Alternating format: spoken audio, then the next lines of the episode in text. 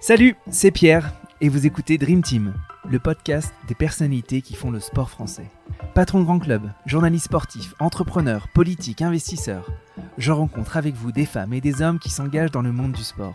Des personnalités qui imaginent le sport qu'on regarde et qu'on pratique.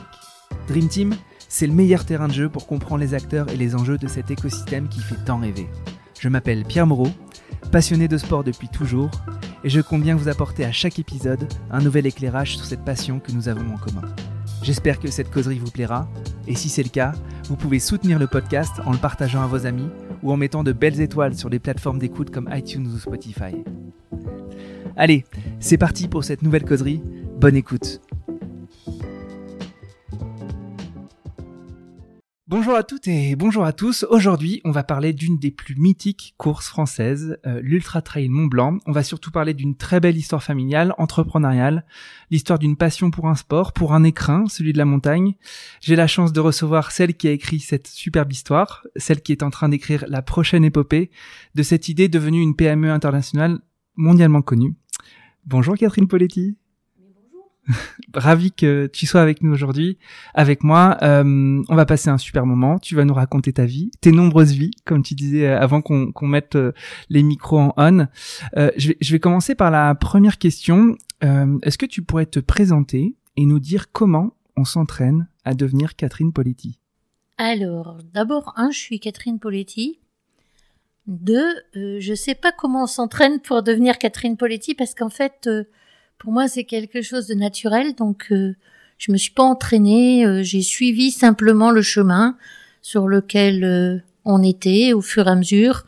Et chaque fois qu'il y a eu un choix à faire, eh ben, je l'ai fait sans regarder en arrière et, et continuer à faire du mieux possible sur ce chemin. T'as as dit on parce que tu as une aventure avec ton mari, Michel? Ben exactement, cette aventure on l'amène à deux depuis qu'on est mariés, c'est-à-dire depuis euh, maintenant une quarantaine d'années. Mhm. Et c'est vrai que j'ai eu plusieurs vies, mais on les a menées systématiquement ensemble avec Michel. Pour les gens qui ne nous connaissent pas, on est totalement complémentaires. Alors euh, ça implique qu'il y a des fois où, où on se chipote, euh, où on se bagarre, assez souvent d'ailleurs, mais d'un autre côté, on se complète totalement. C'est-à-dire que lui, c'est le sportif, c'est le technicien, et moi, comment dire, euh, grosso modo, je fais le paquet cadeau. C'est-à-dire que euh, je vais euh, m'occuper de, de toute la partie communication, de toute la partie théâtralisation, de toute la partie qui va faire que ça n'est pas simplement une course, mais ça devient un événement et ça devient une expérience pour toutes les personnes qui sont là. Tu vas nous raconter comment tu as appris à faire tout ça? Parce que on parle bien d'une course qui, qui, qui a démarré en 2002 euh, avec des copains et sur juste une petite idée de passionné. Tu vas nous raconter tout ça. Est-ce que euh, tu pourrais revenir sur tes vies d'avant et peut-être sur celle euh, de tout petit? Parce que finalement vous avez lancé cette course mondialement connue. Il y a un ancrage sportif très fort dans votre projet. D'où est venue cette piqûre sportive? C'était quoi ton environnement familial alors, cette piqûre sportive, elle est venue par hasard et euh, à cause de Michel. Parce que moi, je n'ai pas du tout été piquée au sport. Euh, on était une famille de cinq enfants, je suis l'aînée. Une famille où tout le monde euh, pratiquait la musique, essentiellement la littérature, la musique ou le théâtre ou des choses comme ça. À tel point que dans la famille, tout le monde jouait d'un instrument. Euh, mes parents y compris, et euh, moi je j'étais pianiste. Aujourd'hui, deux de mes frères sont encore euh, musiciens professionnels. Il y ah en a un qui est violoniste à l'Opéra de Paris, un autre qui est premier violon solo à l'Opéra de Nancy. ma sœur, qui est décédée l'année dernière, ou il y a un an et demi, était professeur de flûte. Donc voilà, j'ai vécu plutôt dans ce milieu musical. Ensuite, euh, mes parents voyageant beaucoup, je suis originaire plutôt de Sainte, en Charente-Maritime, mhm. puis on s'est retrouvé au Maroc, et puis rapatrié en France euh, euh, à, à Valence, où j'ai fait mon lycée.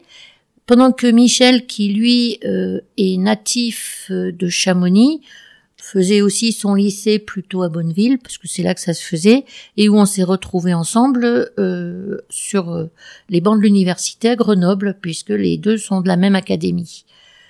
Là, en ce qui me concerne, après avoir fait deux premières années de droit, où sur le moment j'ai trouvé que c'était un peu poussiéreux, entre guillemets, parce que maintenant je me rends compte que ça m'a bien servi, mais on s'en rend compte toujours après.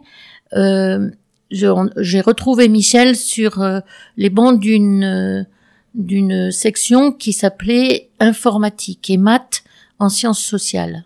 Ce qui signifie qu'on faisait à la fois de l'informatique, des maths et une science sociale sur laquelle moi j'étais sur la psychologie et Michel sur la sociologie. On s'est retrouvés comme cela, à partager. Euh, et puis Michel a choisi euh, au moment du DUG euh, et pour aller sur une licence plutôt d'informatique. Et moi, j'ai choisi plutôt la psychologie. Et ce qui m'a particulièrement intéressé dans la psychologie, c'était pratiquement la biologie. Donc c'est comme ça qu'on s'est retrouvés euh, à finir nos études jusqu'à ce que on ait notre première fille qui est née à Grenoble et où Michel était embarqué sur un troisième cycle à l'époque euh, de traduction automatique, mais il faut savoir que l'époque en question euh, c'était 79. Mhm. Donc euh, en définitive à ce moment-là, on faisait de l'informatique sur carte perforée. Donc c'était pas du tout des petits ordinateurs portables ou la, micro-informatique n'existait pas encore. Mhm. Donc il n'y avait pas de possibilité de mener son métier euh, ailleurs que dans quelques grandes villes. Il y a Grenoble qui était en avance à ce moment-là. Il y a, sinon c'était Marseille ou Paris. Donc euh, là, il a, bah, il a, il a piqué un gros burn-out en disant mais ça va pas du tout. Euh, je peux pas m'imaginer vivre là-bas. Je suis né à Chamonix. On a réfléchi. Euh, j'avais pas mal d'amis vu que j'étais en psycho qui étaient plutôt de ce côté-là et des psychiatres et qui m'ont dit ben c'est gentil. Enfin, il y a deux solutions. Soit vous cassez, vous partez à Chamonix faire votre vie, euh, soit il prend des antidépresseurs. Alors là le choix était assez simple. Moi je trouvais que Chamonix c'était plutôt pas mal euh, comme endroit et c'est comme ça qu'on s'est retrouvé habité à Chamonix. Sauf qu'à l'époque, à Chamonix, il n'y a pas 50 000 choses à faire. Mhm. Euh, soit. à quelle époque là tu C'est quelles années où vous décidez de C'est fin, c'est fin 79 mhm. où on décide de, de, de, tout couper pour aller à Chamonix. Mais à Chamonix, euh, on était étudiants. À l'époque, on était pions pour euh, remplir la marmite. Mais euh, c'est pion pour mes plus jeunes auditeurs. Pion, c'est c'est surveillant. c'est les surveillants dans les collèges ou les lycées. Donc on faisait ça pour remplir la marmite, c'est-à-dire pour avoir de quoi vivre. Et puis euh, à Chamonix, il n'y a pas beaucoup de métiers pour euh, des informaticiens d'abord, ou des psychologues, ou des euh, biologistes. Ce n'était pas trop possible. Et donc, quand on est arrivé, on s'est dit, ben, on va bien trouver un métier. Mon beau-père, le papa de Michel, qui avait une entreprise de maçonnerie, a dit, mais de toute façon, vous pouvez pas être euh, euh, artisan parce que vous savez pas faire. Euh, vous pouvez pas être dans l'hôtellerie parce que vous savez pas faire, donc je ne vois que le commerce. Et au niveau du commerce, bon ben Catherine, elle a fait euh, dix ans de conservatoire, elle est pianiste, donc euh, ah. allez, va pour le disque. Je comprends mieux. Pourquoi vous avez ouvert un, un disque? Vous étiez disquaire en fait. Et du coup, on était disquaire. Mhm. Et là, on a démarré ce métier de disquaire. On a démarré une étude de marché, puis comme le résultat ne convenait pas, ben on a dit on le fait quand même. Mhm. Et puis, euh, parce qu'à l'époque, il y avait cinq disquaires sur... Euh, nous étions cinq disquaires. Mhm. On a dit, on n'a qu'à être meilleur que les autres. Ça veut pas dire que... Et en fait, ça a avancé comme ça avec le magasin de disques. Et puis, petit à petit, ben quand... Euh, euh à, l'époque, c'était 33 tours. Puis on a vu apparaître les cassettes, puis on a vu apparaître les CD, puis on a vu apparaître les DVD, dans le même temps, quand il y a eu les premières vidéos On a ouvert un vidéoclub euh, attaché à ça, donc on a vu apparaître les cassettes, VHS et Mhm. compagnie, suivi des DVD, etc. qu'on louait. Et puis euh, en même temps, ça a été le plein boom et la sortie des micro-ordinateurs avec les Amstrad Ouais. et euh, les Atari. Et là, on avait pas mal d'amis qui étaient encore dans le milieu informatique, qui étaient même sur ce milieu de la micro-informatique, avec qui on discutait tout le temps et qui nous ont dit non, mais allez, il faut, euh, il faut rentrer dans la micro-informatique. Et Michel a dit jamais plus je ne ferai de l'informatique. Puis finalement, il est quand même revenu parce que ça l'intéressait. Et ça a été l'opportunité pour nous de commencer à créer un logiciel informatique euh, pour pouvoir gérer notre magasin. D'accord. C'est Michel qui, a, qui a codé ça pour euh, tous un, les deux. un logiciel de gestion. C'est Ah, tous les deux, c'est-à-dire qu'on définit. Tous les deux. non, non, c'est tous les deux parce qu'en fait, euh, si tu veux, quand tu fais euh, une application pareille, il y a un gros travail qui s'appelle l'analyse Mhm. au départ, c'est-à-dire connaître tous les codes du métier, tous les besoins du métier pour pouvoir ensuite les encoder et, et- et faire un vrai logiciel. Mhm. Mais d'abord, il y a une analyse. Bien sûr. Et cette analyse, euh, à la limite, on était tous les deux formés pour cela. Moi, j'avais plus les codes du métier que lui, mais lui, il avait mieux les codes de, de l'informatique que Mhm. moi, donc on a fait, euh, on s'est réunis pour le faire. Et quand on a euh, informatisé notre magasin, petit à petit, avec toute cette micro-informatique qu'on a accepté de, de, de mettre en place, où c'était surtout des jeux, et, et tout ça. Mais petit à petit, on a vu arriver des artisans ou des, des personnes qui nous ont demandé des conseils sur euh, des logiciels, que ce soit de la comptabilité, de la gestion, des choses comme ça. Et comme Michel, il faisait tous ces, euh, toutes ces formations euh, sur un banc à côté de ceux qui jouaient, à côté de ceux qui cherchaient des vidéos, au bout d'un moment, on s'est dit, ben tiens, c'est le moment, Catherine, toi tu vas continuer sur le magasin là, et moi, pendant ce temps-là, je vais démarrer une activité plus De conseil. Ouais. de conseils sur le professionnel, etc. Et dans le même temps, on a trouvé un associé, enfin l'une des personnes avec qui on programmait ce logiciel, en fait, était aussi programmeur pour euh, logi- pour les magasins Twinner à l'époque. Mhm. Enfin, même c'était plutôt les techniciens du sport. Mhm. Et les techniciens du sport, le président de l'époque des techniciens du sport, il habite à Chamonix, on le connaît très très bien. Et ils ont à ce moment-là euh, fait une évolution sur Twinner et ils ont demandé à cette toute nouvelle euh, embryon d'entreprise informatique euh, euh, de finaliser un logiciel pour euh, la gestion des magasins de sport et la gestion de la location de ski pour les techniciens du sport. Ça a évolué. Au bout d'un moment, ben, quand on a commencé à voir euh, de la publicité pour euh, les euh, disques euh, autorisés, ça a complètement fait écrouler le marché des disquaires, Mhm. tout simplement parce que on s'est retrouvé avec euh, euh, dans les grandes surfaces avec des têtes de gondole et des produits d'appel qui étaient le disque. Et petit à petit, ça a diminué non seulement le catalogue, parce que tout le monde ne voulait plus que euh, ce qui passait en pub, Bien sûr. ouais. et euh, pour les disquaires eux-mêmes, professionnels, ça a été compliqué parce que nous, on ne pouvait pas vendre des disques, euh, enfin vendre des yaourts en produits d'appel pour euh, pouvoir euh, vivre avec le disque. Donc en définitive, ça a tué le métier. Mhm. Ça en fait des histoires entrepreneuriales là avant de lancer le TMB. J'avais pas conscience de tout ça. Et, et donc, euh, petit à petit, on a accentué notre travail avec euh, cette entreprise qui s'appelait Algol.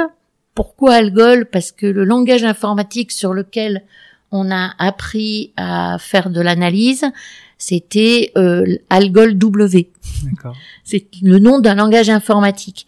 Puis ça avançait, puis dans les années 2000, on s'est dit qu'on voulait faire quelque chose pour le passage à l'euro parce que ça fait un très très gros travail et pour euh, reformater, repréparer tous les ordinateurs à accepter l'an 2000. Ça a été un, un, un moment très compliqué pour les informaticiens. Mhm. Et à ce moment-là, on a décidé de redonner un nouveau nom euh, au logiciel. et on cherchait un nom et il s'appelle maintenant Jinkoya. Jinko du Jinko biloba qui est le seul arbre qui a survécu à Hiroshima et qui est le plus ancien sur la terre et euh, ya de Sequoia Mhm. euh, qui euh, qui représente la force et la puissance euh, d'une certaine manière et on a fait notre campagne de promotion en mettant une graine de ginkgo biloba avec un euro, le premier euro, dans une pochette de graines et on a envoyé ça à tous nos clients euh, euh, magasins de sport. Ça, c'était une boîte de combien de personnes, combien de clients, combien de chiffres d'affaires? C'était déjà une aventure entrepreneuriale assez réussie?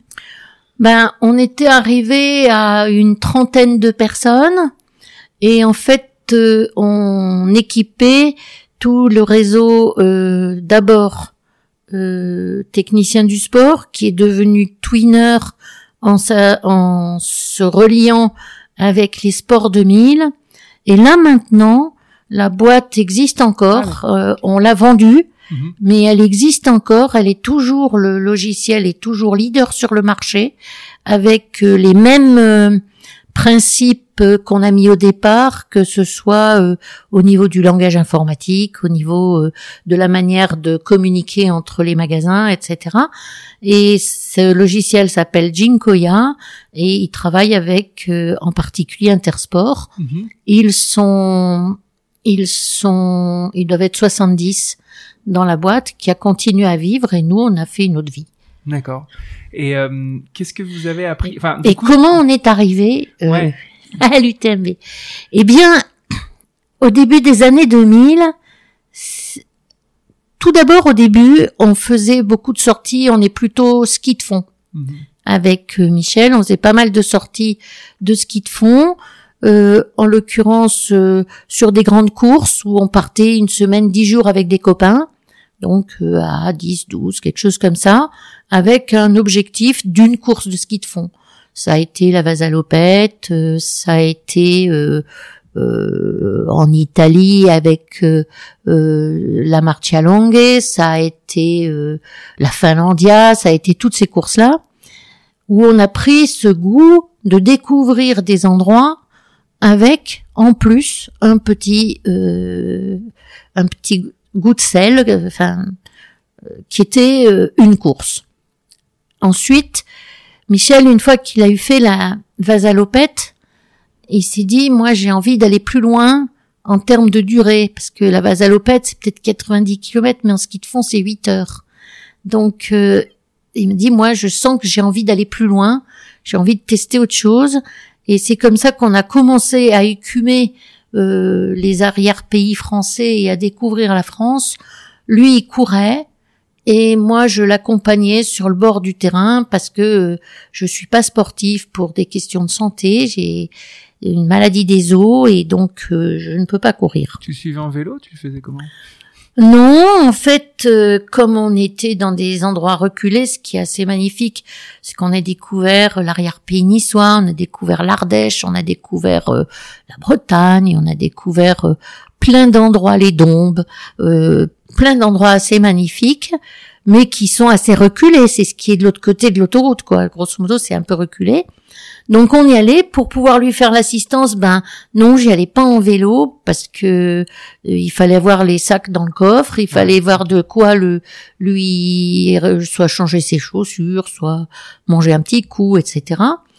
Et du coup, euh, c'était malheureusement en voiture, euh, carbone, carbone. Aïe aïe aïe. On. Maintenant, on ferait mieux. Ouais. Mais donc, euh, euh, on se déplaçait là-bas. Il y avait pas beaucoup de spectateurs. Et, et on a découvert cette France.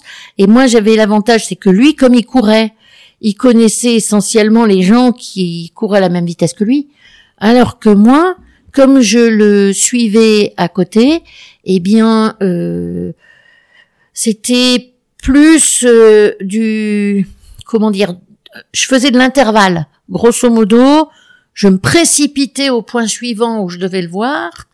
Et là, j'attendais très longtemps qu'il arrive. Mhm. Mais dès qu'il était passé, je me précipitais au point suivant et j'attendais qu'il arrive. Donc c'est assez usant aussi. Et surtout, mais on, on rencontre tout le monde. C'est-à-dire que on rencontre les les familles des coureurs ou leur euh, assistance, mais aussi on voit passer beaucoup plus de coureurs parce que comme on arrive et qu'on attend, et eh ben finalement au bout d'un moment je connaissais plus de gens que lui. Il était sympa, il faisait en sorte d'arriver très longtemps après les autres pour te laisser rencontrer plein de gens, c'est ça? Non non, il essayait de courir le plus vite possible et après après son objectif était pas de gagner mais de courir le plus longtemps possible. Mhm. Et après petit à petit il a commencé à vivre, euh, on a commencé à voir arriver les tout premiers très longs trails en France. C'était quelle année à peu près là? On est 2000. Euh, D'accord. 2000, on a commencé à voir arriver le grand raid ariégeois. Il y avait une course aussi qui s'appelait la Fortiche de Maurienne en Maurienne, euh, etc. Et là, l'objectif était d'arriver à passer déjà le cap des 100 km. Mhm. Le cap des 100 km pour un trailer, c'est un cap qui est très important. Parce que une fois qu'on l'a passé, grosso modo, on a passé un jour, une nuit, ou au moins une bonne partie de la nuit à courir. Et ensuite, on se dit, dans la tête du coureur, j'ai l'impression que le seul problème, c'est de savoir durer plus longtemps. C'est pas de savoir si on va être physiquement en possibilité de le faire, mais au moins de durer plus longtemps et de repousser petit à petit les limites les repousser mais pas les dépasser parce que mhm. ça c'est pas bon. Je vais revenir à, on va revenir à, fond sur l'UTMB, la création, la genèse, euh, euh, mais je voulais revenir un petit peu sur le l'enseignement que tu as tiré de, de, cette première vie professionnelle entrepreneuriale avec euh, avec ton mari parce que du coup deux, deux boîtes, le, le disquaire, la boîte de d'informatique et en plus une logique euh, logicielle et une logique retail si j'ai bien compris. Mm. Euh, vous revendez mais qu'est-ce que vous avez appris de ça Vous revendez et vous avez envie de faire quoi? Est-ce que vous savez déjà que vous allez faire l'UTMB Enfin, c'est quoi un peu l'état d'esprit à l'issue de cette première vie professionnelle? Toutes mes vies professionnelles m'ont appris quelque chose. Quand euh, j'ai eu mon métier de commerçante, mhm. ça a été la première euh, difficulté. J'étais dans un milieu très culturel, euh, très intellectuel. Je dirais que la première remarque d'un de mes oncles, ça a été alors vous faites les marchands du temple? J'ai trouvé ça un petit peu lourd. Mais en même temps, le fait d'avoir fait des études, d'avoir été à la fac, eh bien, ça m'a toujours permis de pouvoir parler d'égal à égal et pas forcément que de mon tiroir caisse, mais euh, de pouvoir m'intéresser aux gens. Donc ça, ça a été le premier apprentissage euh, sur euh, ma vie au magasin. Un deuxième apprentissage qui a été toujours intéressant pour nous, ça a été de se dire euh, si tu veux un objectif, il va falloir que tu te mettes des paliers euh, pour pouvoir l'atteindre, mais que tu te donnes les moyens de le faire. Et ça va pas se faire tout seul. Il suffit pas de le vouloir. Il faut aussi mettre en place les éléments qui vont te permettre d'y arriver. Donc peut-être, euh, et puis surtout, il va falloir quand tu vas faire des débriefings pour pouvoir te dire, ben tiens ça, ça a pas marché, etc. Être en capacité de te de ne jamais oublier ce qui a aussi bien marché. Parce qu'on voit beaucoup d'entreprises ou beaucoup de gens qui petit à petit améliorent ce qui va pas, mais oublient de continuer ce qui va bien. Et ça, c'est quand même un, un truc qu'on a vraiment appris.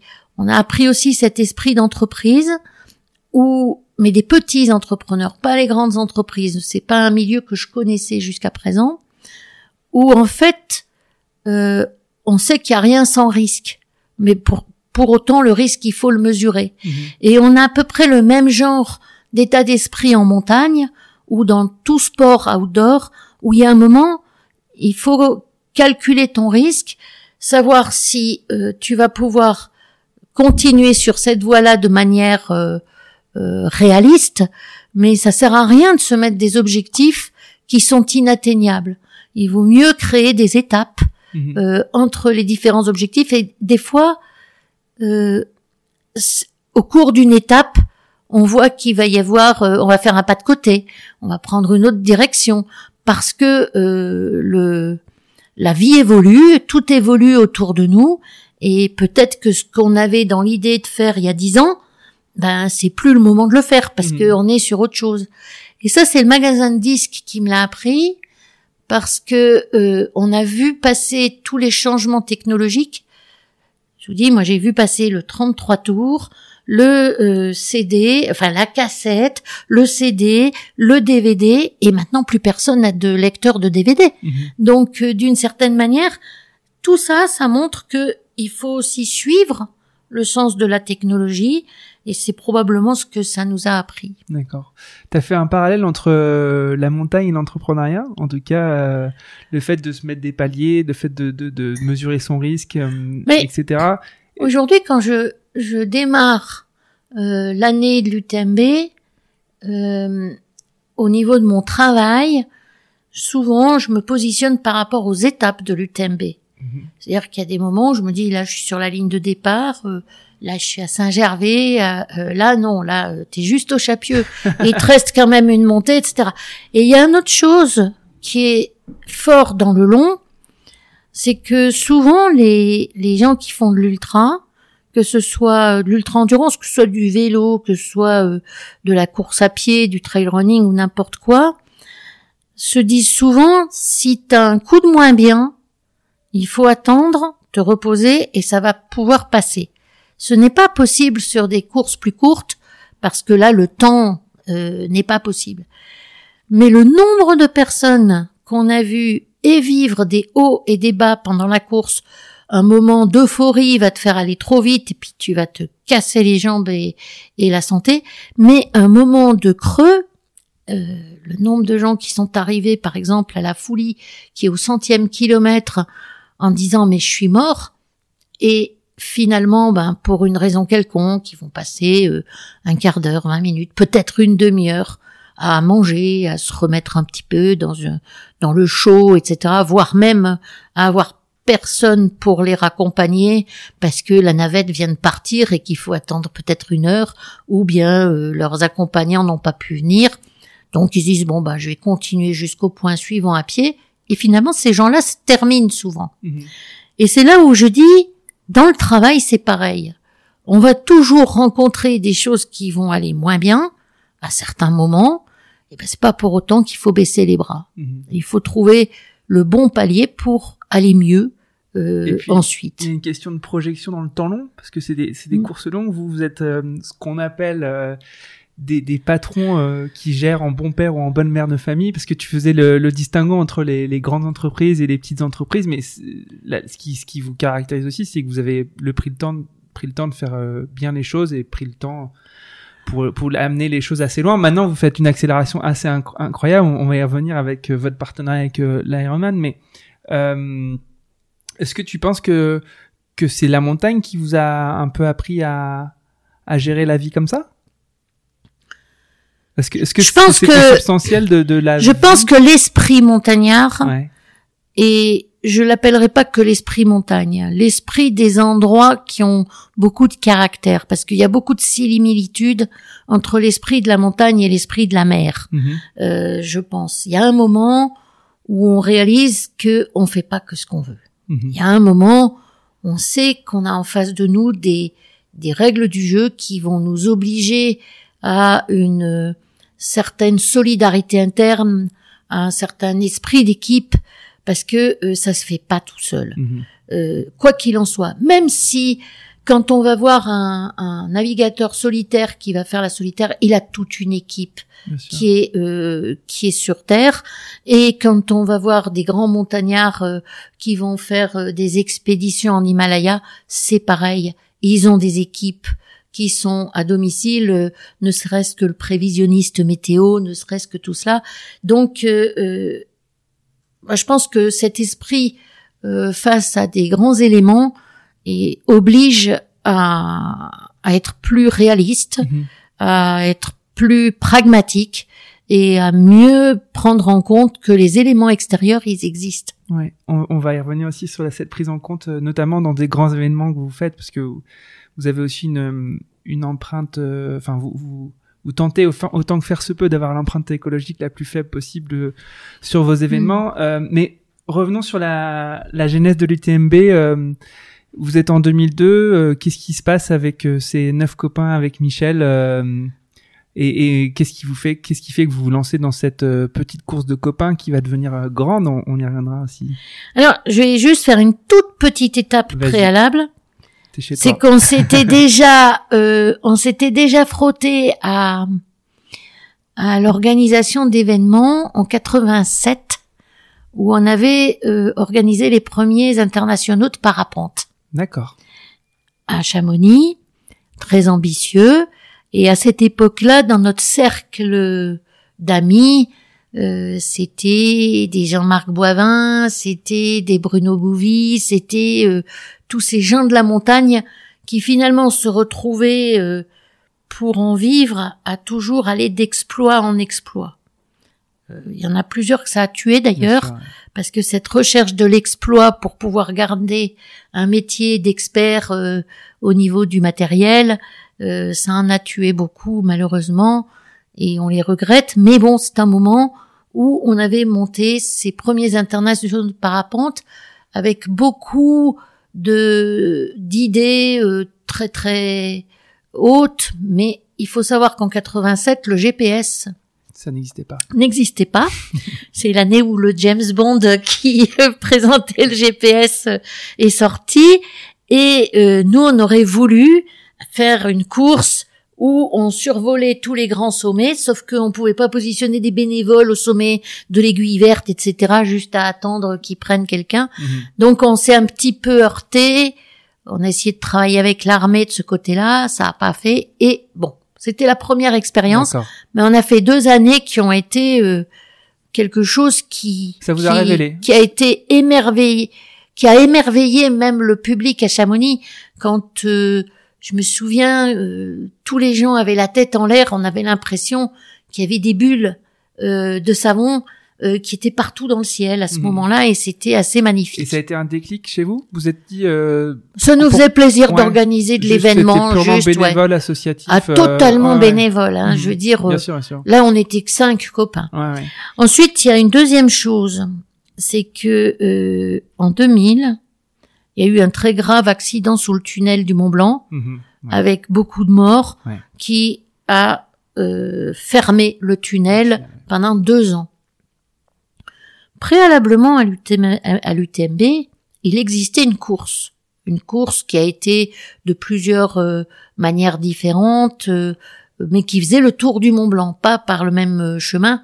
Enfin, toute façon, faire le tour du Mont Blanc, faut faire le tour du Mont Blanc, mais qui utilisait des chemins plus directs Mhm. euh, voir les routes euh, si nécessaire, euh, euh, voilà, voilà.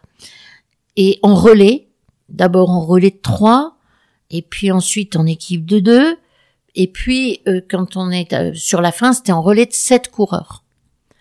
Et quand ils ont cherché en 2002, euh, où le tunnel a réouvert, euh, cette course était déjà positionnée à la fin août. Et quand ils ont cherché à la relancer, ils ont été obligés de l'annuler parce que il y avait, je crois, une ou peut-être deux équipes inscrites. Donc euh, ils l'ont annulé. Et à ce moment-là, on était impliqué dans le club de course à pied. Et euh, c'est Michel Courret, moi j'y étais bénévole, je faisais partie du bureau, euh, je même été une fois trésorière et, et on avait un ami qui est le général euh, René Bachelard, qui était en même temps lui euh, le président. Et il s'est beaucoup énervé parce que il y a quelque chose de très symbolique avec ce Tour du Mont Blanc qui va au-delà du Tour du Mont Blanc lui-même. Il y a le, ce côté triangle de l'amitié, réunion de trois grandes régions, euh, une Fran- les françaises avec les deux Savoies, la vallée d'Ost euh, pour l'Italie et le Valais Mhm. qui partagent la même langue officielle.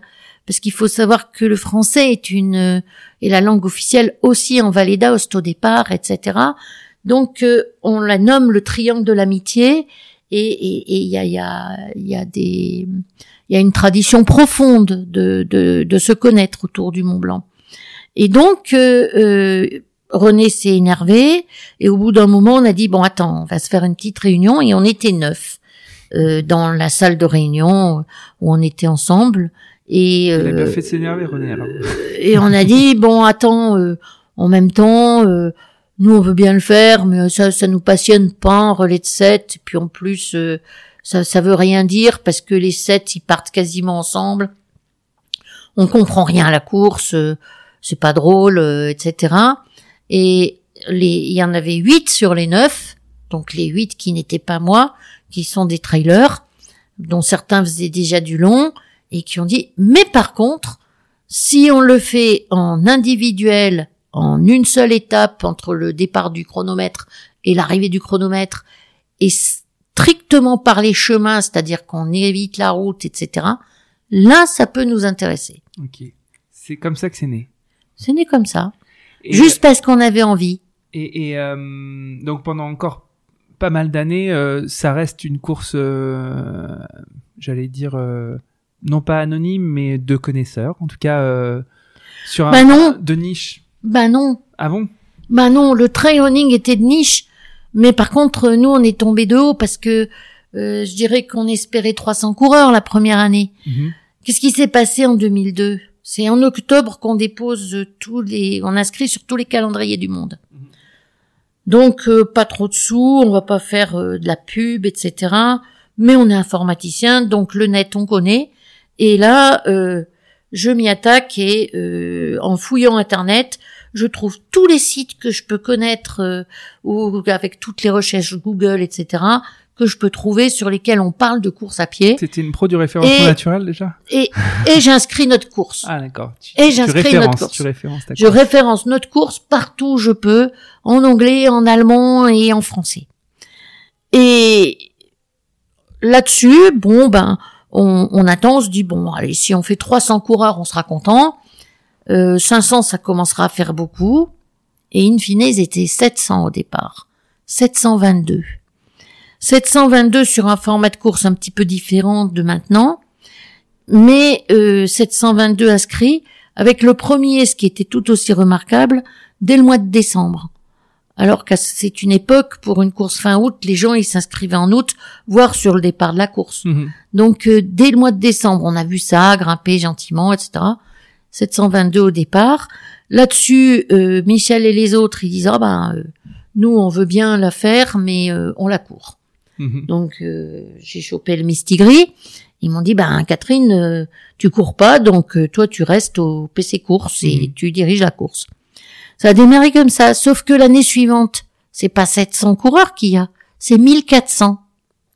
L'année d'après, on arrive aux 2000 coureurs euh, directement. Donc je dirais pas que c'est resté une histoire de niche. Ok. On ne peut pas le dire. Mhm. Je pense plutôt qu'on a subi une croissance. Je comparais aux 50 000 qui veulent s'inscrire aujourd'hui, alors qu'il y a que 10 000 euh, Ouais. dossards. Ouais, là, c'est toi qui exagères parce qu'on n'est pas à 40. 50 000 tout de suite. Restons les pieds sur terre. On a mis des embûches Mhm. pour ça, avec des points de qualification, tu sais. Ouais, bien sûr, ça sûr. rend beaucoup ça beaucoup plus compliqué. Mais vous êtes quand même. Bon, bref, on reviendra sur les chiffres après. Mais, mais en effet, donc croissance exponentielle d'année en année. euh, Oui, et surtout, on n'a jamais vécu les mêmes problèmes que les autres. mhm. Je veux dire, là où les organisateurs qui étaient autour de nous cherchaient à recruter des coureurs, nous, on commençait à en avoir trop. Mhm. Au niveau, euh, je dirais même sécurité, mise en place de tout le reste, eh bien, euh, ça, euh, c'était de plus en plus exigeant parce qu'il y avait de plus en plus de personnes. On s'est retrouvé à avoir trop de bénévoles. Enfin, des bénévoles, on n'a jamais eu de comment- problème à trouver des Comment bénévoles. t'expliques cette, ce, ce succès euh, immédiat? Qu'est- qu'est- Qu'est-ce qui fait que dans, dans l'offre, euh, il n'y avait pas une course euh, comme celle-ci qui, qui répondait visiblement au- à des attentes? À ce moment-là, je pense que c'est le fait qu'on ait été animé par la passion. On n'avait pas de business plan, on n'avait pas de projet marketing, on avait juste envie de le faire. Mhm. Et cette passion nous a permis d'emmener les gens du pays.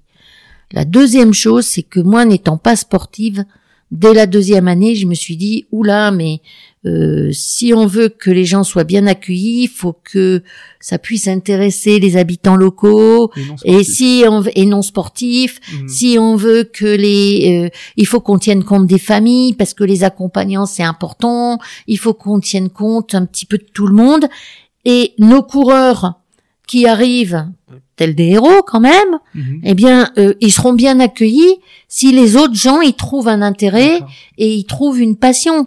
Donc euh, ça a démarré plutôt comme ça. Et je pense que déjà pensé à l'expérience euh, en dehors, enfin à côté de la course, l'expérience euh, utilisateur. de- Dès 2004. Ouais, ouais, ok. dès 2004.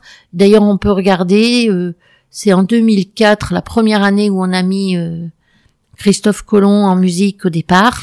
Euh, c'est 2004, la première année où on a mis cette musique, et c'est 2004 où ça a commencé à rouler, et où je pense que le fait que ça ne soit pas qu'une course, mais un événement et une expérience globale, euh, c'est probablement ça.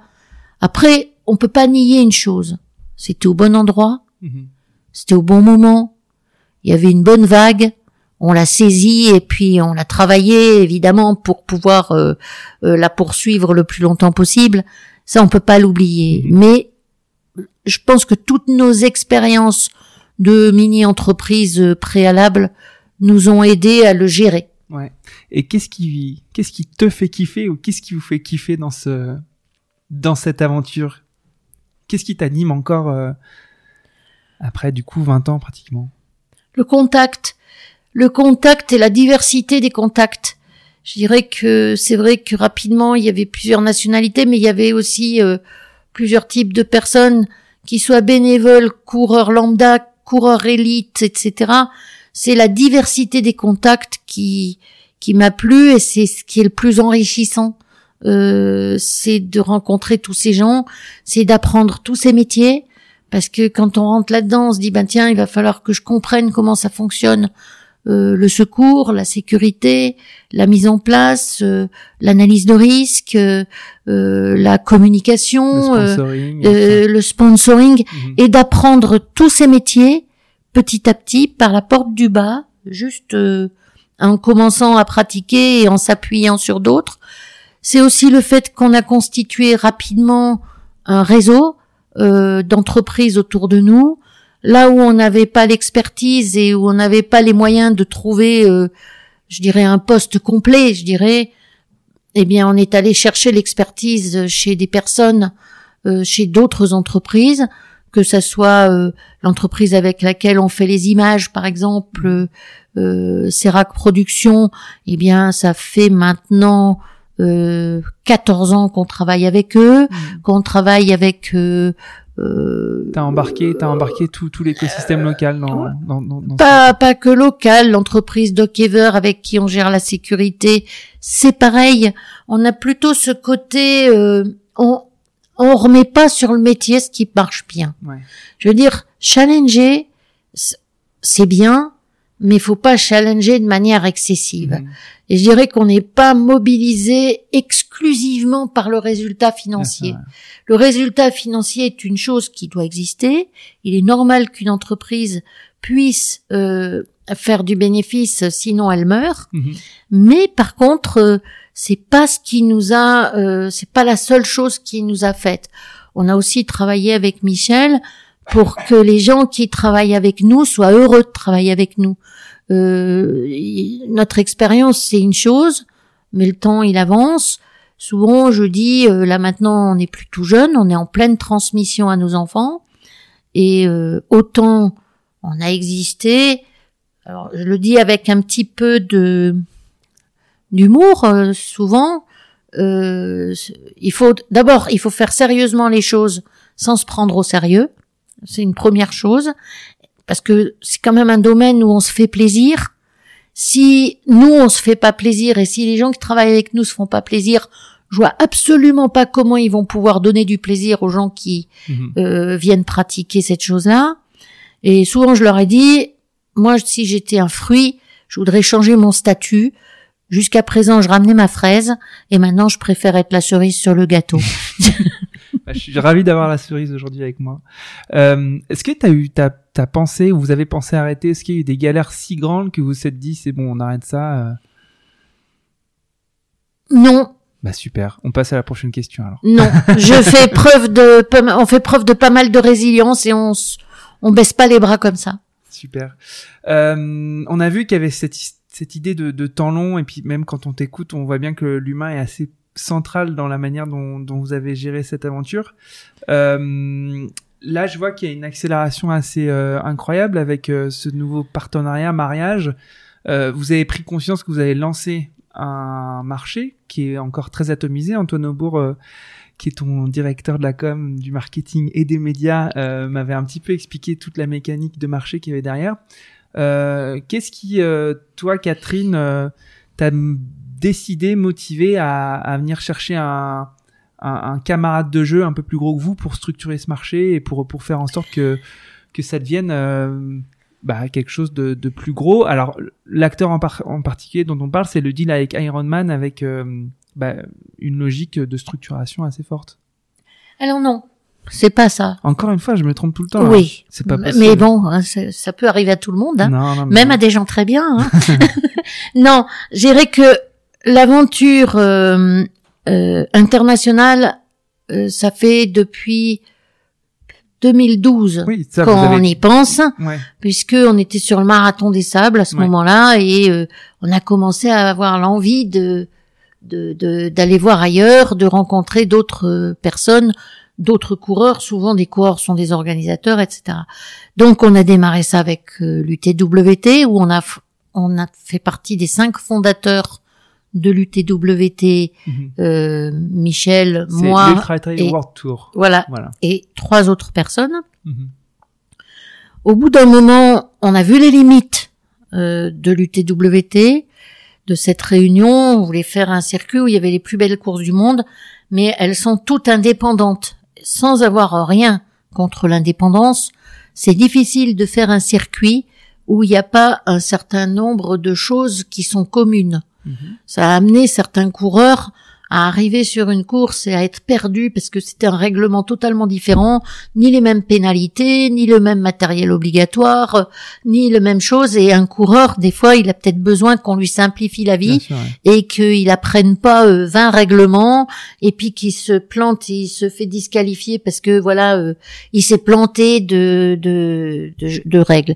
Ensuite, en 2016, comme on était arrivé à cela, on a démarré parce qu'on avait beaucoup de demandes, en particulier de nos amis chinois qui étaient très insistants pour qu'on les aide à organiser. Les premiers, ça a été l'Ultra Trail du Mont Fuji au Japon, mais euh, beaucoup de demandes et de, de, euh, de, de gens qui demandent de l'aide, de l'expertise, etc. Donc on a structuré ça effectivement en mettant ces franchises parce qu'on se rendait compte que on pouvait pas faire des courses qui étaient aussi différentes les unes des autres, y compris en, termes de communication ou en termes euh, de sécurité ou en termes de protection de l'environnement ou en termes de tout ça. Il fallait qu'on arrive à faire quelque chose de plus cohérent. Donc avec les franchises, on est arrivé à avoir un cahier des charges beaucoup plus complet, mais avec des euh, entre, enfin, avec des entreprises qui sont euh, ben, qui font quand même ce qu'elles veulent. Mhm, Des spécificités Euh, locales, ouais. Exactement. Les spécificités locales, j'en parlerai pas parce que ça, on peut très bien le faire euh, Mhm. tout en euh, ayant certaines règles de base, une base commune. Après, euh, on en est arrivé où l'année dernière, effectivement, on a commencé à voir arriver sur le marché de manière très puissante, et même il y a trois ans, trois quatre ans, euh, on a été contacté par Ironman Group. Mhm. Il y a trois quatre ans, on a été contacté par euh, Joe Dasena chez Spartan.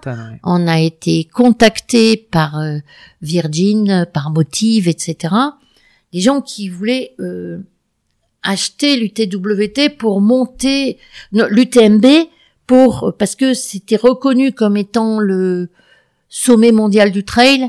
Encore que quand moi je l'ai appelé sommet mondial du trail, il n'y avait pas d'article Mhm. parce que j'estime que dans une montagne il y a plusieurs sommets. Ce qui compte, ce qui est important, c'est d'être un sommet Mhm. pas forcément le sommet, mais bon, euh, c'est parti comme ça. Et euh, nous, on voulait pas vendre, euh, d'abord parce que c'est un bébé qu'on a créé, que on y a mis notre âme, euh, et que ben, on n'a pas envie de vendre notre âme.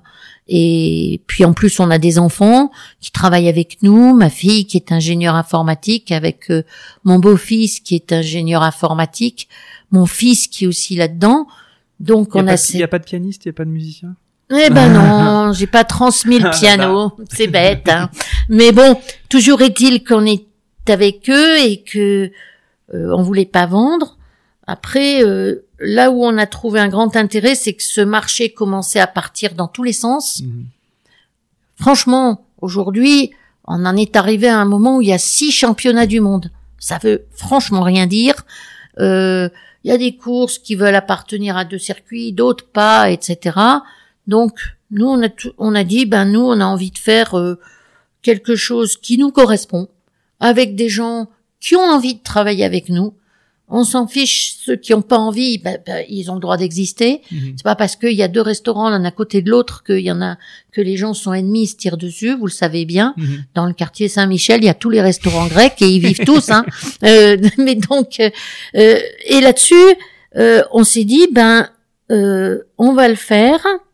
Ironman Group, et j'insiste sur cette différence parce que je pense qu'on se trompe en disant Ironman. Mhm. Ironman, c'est une discipline sportive, Oui, c'est du triathlon. Ironman Group, ça ressemble c'est un opérateur Ouais, qui non seulement fait du triathlon, mais de la course sur route avec les rock'n'roll marathon, Ouais. series, mais euh, du vélo avec les cap épiques, mais du surf, etc. Donc il y a un moment, et en plus ils ont cette capacité d'être présents dans plusieurs pays du monde avec des bureaux, d'avoir une pratique, euh, je dirais logistique et technique de euh, opérationnelle euh, sur site.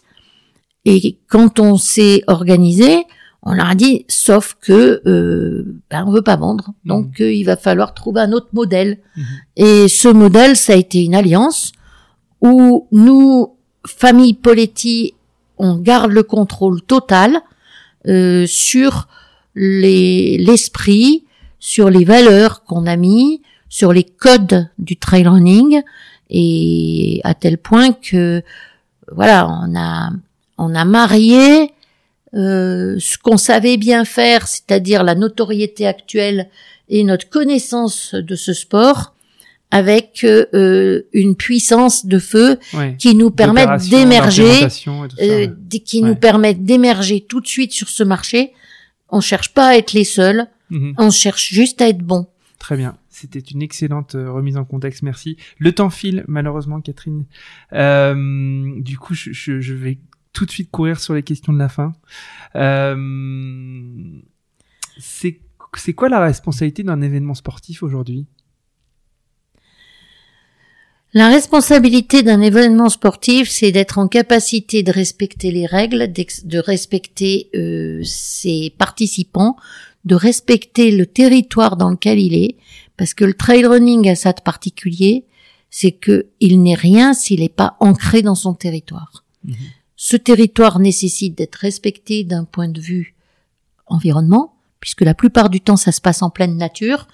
Euh, Le trail running, il y en a pas beaucoup en pleine ville Mhm. mais euh, ça se passe en pleine nature et c'est le terrain de jeu, donc il faut le respecter. Et c'est certaines valeurs, moi je dirais que c'est aussi de pas mener euh, ces coureurs à la mort. Et ça, je le dis en ayant une pensée euh, extrêmement triste par rapport aux 21 coureurs qui ont disparu euh, dans une course en Chine. C'est quelque chose qui est intolérable qui est où on peut se poser beaucoup de questions. Il faut rester équilibré dans ses prises de décision. Qu'est-ce que je vais mettre euh, comme part de budget sur euh, le parti verni qui va être la communication, qui va être euh, juste la course, chacun pour soi, ou dans quelle mesure je vais laisser partir les gens en montagne, mais qu'est-ce que je vais leur donner comme élément au moins comme information pour qu'ils puissent euh, assumer leurs propres responsabilités? C'est aussi ne pas se laisser aller à penser que on est un voyagiste euh, Mhm. les gens ils viennent pas en club de vacances. On leur fait pas tout, ils sont pas au club med. Il y a un moment, les gens qui veulent courir choisissent de le faire et il faut faire la bonne, le bon équilibre entre le, la nécessité que chaque personne soit responsable d'elle-même et la responsabilité de l'organisateur qui n'est, qui est de ne pas les emmener euh, au suicide Mhm. euh, ou à la catastrophe. Euh, super. Tu disais euh, tout à l'heure que vous prépariez la, la succession, en tout cas la, le fait que ta famille, tes, tes enfants vont peut-être prendre la suite euh, de l'UTMB. Euh, ça, c'est un horizon à combien de temps? Et en fait, t'as as envie de leur laisser quoi? C'est c'est quoi ton, ton rêve de avant de partir à la retraite si, jamais, si jamais tu, partir, tu pars un jour à la retraite, parce que peut-être que tu es du tempérament à vouloir travailler toute ta vie. Pour tout vous dire, je suis déjà à la retraite officiellement. Ouais. Donc, euh, mais non, euh, je dirais que ça nous a amené à restructurer l'entreprise. Mhm. À restructurer l'entreprise. D'ailleurs, on est plus nombreux. C'est comme ça que tu as pu euh, rencontrer Antoine, mhm. parce que jusqu'à il y a deux ans, on n'avait pas de directeur marketing. Mhm. On était trop petit pour ça. à, à réorganiser les choses. On a fait rentrer un bon directeur général pour gérer l'opérationnel. Et euh, après, euh, il y a la notion, euh, les enfants ont chacun leur place là-dedans, mais chacun là où il est bon. Mhm. c'est pas la peine de mettre les gens mal à l'aise là où ils sont pas bons. Mhm. Donc il faut que d'abord parce que si on est dans un domaine où on n'est pas bon, ben on n'est pas heureux. Donc il n'y a pas d'équilibre et c'est ce qui nous amène aussi. Ben voilà, il y a Maintenant, dans l'entreprise, on est une trentaine de personnes et ça change tout. Ça se mène pas de la même manière, une entreprise de ce genre. Faut aussi être euh, un petit peu conscient. Moi, j'ai pris la présidence euh, et je suis sortie de l'opérationnel parce que maintenant, ben voilà, à 68 ans, euh, on n'a plus la même énergie pour pouvoir faire l'opérationnel. Je dis souvent, on prend pas du recul, on prend de la hauteur parce qu'on reste très impliqué euh, sur euh, la stratégie, on est peut-être mieux placé, on a plus de recul pour parler stratégie et, je travaille main dans la main euh, et avec le directeur général. On se marche pas trop sur les pieds avec les enfants, on les laisse s'exprimer. Mais mon rêve, ben, c'est que dans on puisse fêter le 50e anniversaire de l'UTMB et que je sois là ou pas là, c'est ce que j'ai dit tout à l'heure. Si on n'est plus là, eh ben, il euh, faut que l'UTMB reste ce qu'il est, avec l'esprit dans lequel il est. Et si on est là, c'est mieux. Ok. On termine sur ça? Voilà. Super, merci beaucoup Catherine. Eh bien, merci à vous. Et quelle patience de m'avoir écouté parler, quel moulin à parole. c'était chouette, c'était très bien. Merci Catherine. Merci. Au revoir. Au revoir. Merci d'avoir écouté Dream Team, j'espère que cette causerie vous a plu. Si vous souhaitez soutenir ce podcast, partagez-le à vos amis, mettez plein d'étoiles sur Apple Podcast ou sur Spotify. Mais surtout, parlez-en autour de vous, à vos amis passionnés de sport. Je vous assure que ça boostera le podcast. Vous pouvez aussi me suivre sur LinkedIn, sur Instagram ou sur Twitter en cherchant Dream Team Podcast. N'hésitez surtout pas à m'envoyer vos commentaires, à partager les épisodes en me taguant et bien sûr à me suggérer des invités. Pour amener le podcast le plus loin possible, j'ai besoin de vous. Encore merci pour votre écoute. On se donne rendez-vous à la prochaine causerie.